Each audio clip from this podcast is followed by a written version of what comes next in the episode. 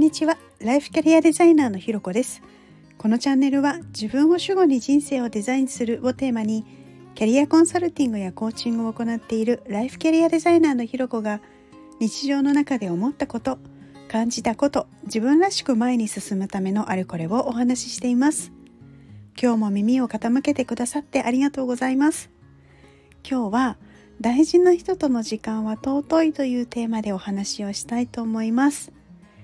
昨日はですねあの主人の誕生日をお祝いするためにあの久々にこうちょっといい中華料理を食べに行ったんですね。で、まあ、もちろん町中華もねすごい好きなんですけれどやっぱこういう特別な日に行くちょっと特別なあの料理屋さんもいいななんていう風なのをすごく感じました。でもですねこの日はもう本当行くまでにやることも結構いろいろあってあの、まあ、仕事もそうなんですけれどやっぱりその次の日のお弁当の準備とかっていうのを考えていたりするとですねあの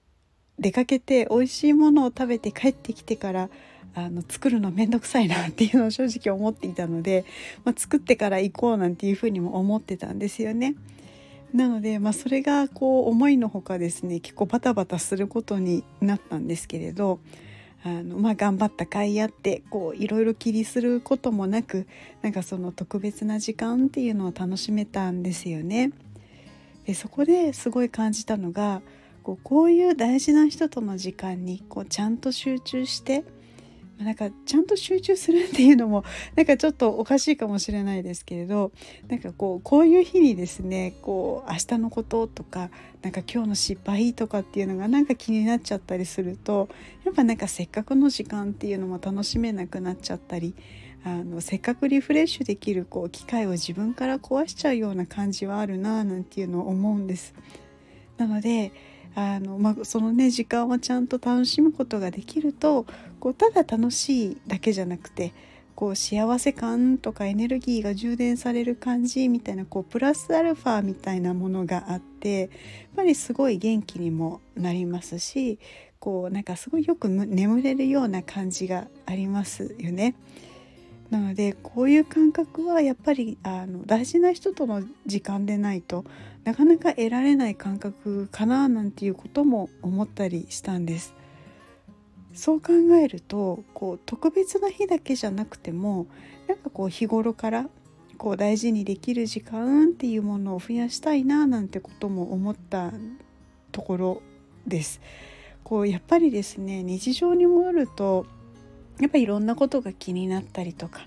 あの、まあ、目にもね普通の日常の生活が見えてくるのでああれもやんなきゃこれもやんなきゃとか明日洗濯だ明日天気が悪いから無理かなみたいなこととかいろいろ考えちゃったりするとまあなんか集中できなくてなんかこう軽くあしらっちゃう日が増えたりみたいなこともあってなんかそこはちょっとやっぱ反省しなきゃいけないかななんとも思って。